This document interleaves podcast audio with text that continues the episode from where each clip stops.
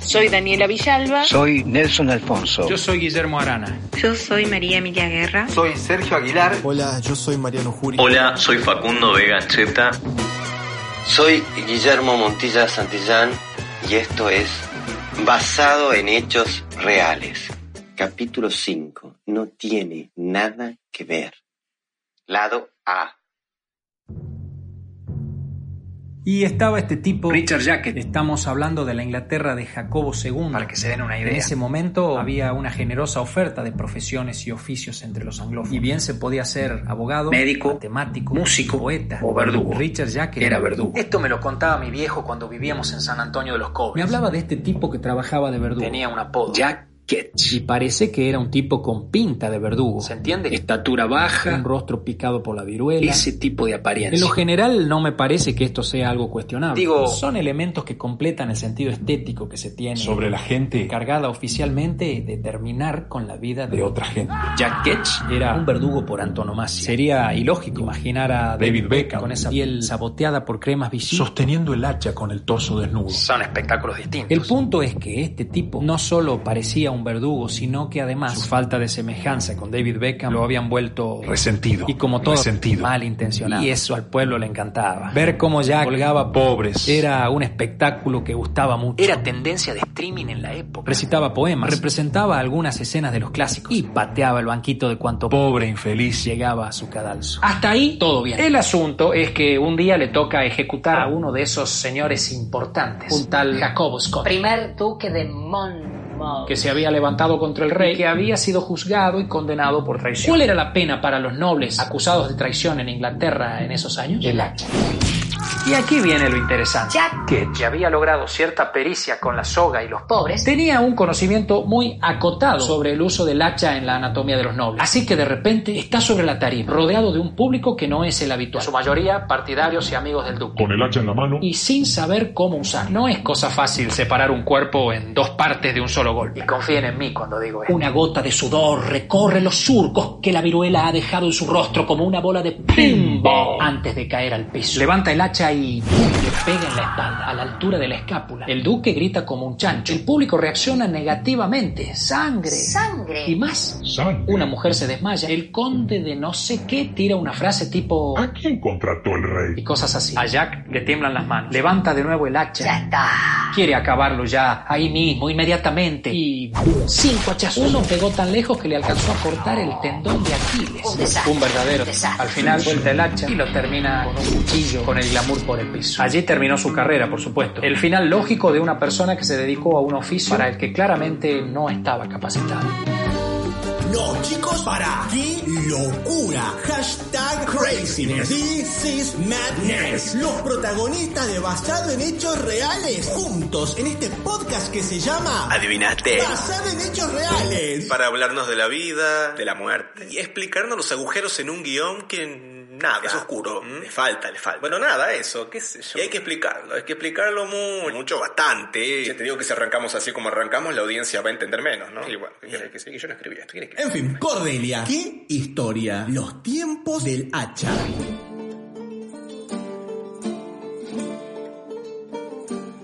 Soy una mujer sentimental, lo confieso. Y lo confieso porque no creo que la emoción sea algo que merezca alguna consideración especial. Es decir, que merezca nuestro desprecio o nuestra veneración. Hay gente que es sentimental y gente que no lo es. Hay gente que encuentra el placer en recordar el mundo desde una mirada impasible y hay a quienes les gusta sentirlo, además de recordarlo, cada cual con su mérito. Yo con ellos no me meto. Yo soy una mujer sentimental. A mí ese principio tan citado de todo tiempo pasado fue mejor me contiene a la perfección, a mí y a muchos.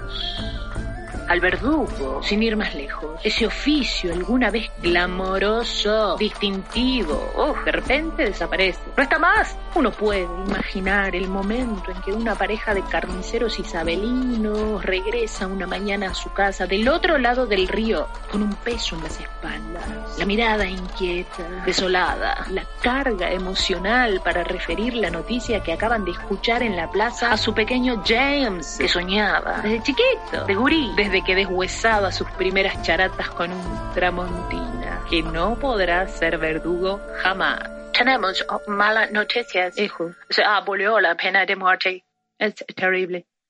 Y me lleva a evocar sentimentalmente como soy una tarde de otoño en Londres. Menciono Londres como ejemplo, ¿eh? puede ser otro país en que el abuelo verdugo, sentado en su mecedora, cuenta de su pasado con el hacha, con el nieto sobre las piernas. El anciano le habla de las multitudes, de los aplausos, de algún juglar leyendo sus rimas a un costado del cadalso, de, de los vendedores de paralini. Le relata sobre la emoción en el pecho, ahí, cuando escuchaba avanzar al condenado a muerte al son de los tambores. Tan, tan, tan, tan, tan, tan. Y él, joven, viril, imponente con su capucha negra y su delantal de cuero, apoyado levemente sobre el mango del hacha. Ay, ese que aclamaron tantos, que celebraron tantos, que idolatraron tanto. Y que ahora no puede terminar de contar una historia sin mearse encima. De la gloria a la incontinencia urinaria, sin tocar piedrita. Y al fin, el anciano verdugo, sumido en el propio olor a meo, exclama: Todo tiempo pasado fue mejor. Tremendo. Hashtag me encantó. Les recordamos a los queridos podcasteros que este capítulo es una pausa en la historia. Y lo reforzamos con el sugestivo título de... No tiene nada que ver. Que quede bien claro. No tiene nada que ver. Sí, Gordi. Ese es el título. Ese. Están llegando mensajes a través de nuestras redes sociales, Facebook, Instagram y en este caso en particular de nuestro Twitter. Se llama Basado en Hechos Reales. No puede ser otra, somos una luz. Y te leo, dice... Me pone nostalgiosa el programa. Muy bien lo que dice la duquesa. Valores que se van perdiendo. Tremendo, bueno. La, la gente, había otra maceta que dice... Esos eran valores y no los de estos zurdos progre. Comunidad de mierda. ¿Qué pasa? Nos pusimos la gorra, gente. Y bueno, son opiniones de la gente, ¿no? Vamos a ver. Otro acá dice... Mientras el gremio de verdugos isabelinos muere de hambre. La chorra sigue en Cuba. Hay que meter la presa, papá. Ah, no, me muero. Y bueno, la opinión de la gente. Ficamos la opinión de la gente. ¿Qué va a ser? Y bueno, ¿qué va a ser? Sí. Néstor, cortámela, ¿sí? Gracias. Un corte. En serio, fue una cosa increíble, pero pasó de verdad. Era una persona excepcional el viejo este. Y además, las ideas que tenía con respecto al oficio eran muy elaboradas. Yo creo que además de sicario, François Durán era un filósofo. Totalmente de acuerdo, de acuerdísimo. Qué interesante. Qué cosa es interesante. Todo. Todo, lo que dijiste, Gordi. Todo, todo. De principio a ¿Qué sería todo? Ah, Ay, bueno, es que lo que pasa... Eh, bueno... ah, Ah, ¿usted cree que los verdugos fumaban porro, monseñor? Qué pregunta, Omar. Freddy Gordi... Fre- ah, bueno, monseñor. Bueno, monseñor Gordi. te las escribe? Porque son... Es difícil salir airoso de una mala pregunta. Y en un podcast es peor. Porque, verás, uno va con intenciones de hablar de algo que sabe. Y además con ganas de compartirlo. Y surge del entrevistador una... Estupidez. Algo similar... A la De idiotez. Jack Kent. Que Del que se hablaba recién. Que daba hachazos en el culo. En el... Culo. Tan lejos de la cabeza.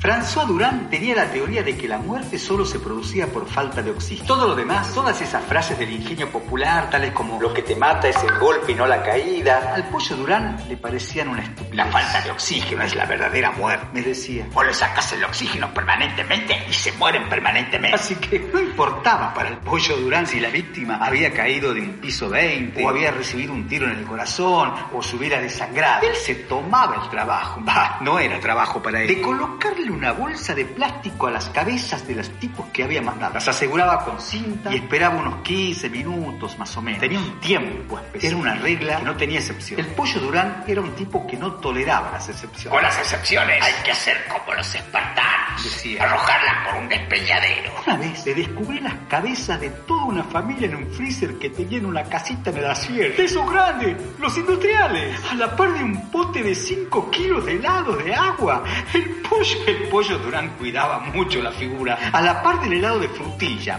maracuyá y frutos del bosque, las cinco cabezas embolsadas de la familia Pedro. Yo no terminaba de entender ese composé de comidas, postres, cráneos. Y el viejo me dice... No hay excepciones, moro. Un tipo genial, el pollo. Un tipo sabio, además. El Pollo Durán había trabajado durante sus primeros años en la policía, hasta que se dio cuenta que su vida naufragaba por ciclos regulares y durante la temporada de lluvia. Así que se fue a la capital, donde en orden cronológico fue alabartero, dealer y consumidor de cristal, guardia de seguridad y sicario planta permanente de Baldomero Tarso. ¿Quién es Baldomero Tarso? Se preguntarán. Bien, la pregunta precisa sería ¿quién fue Baldomero Tarso?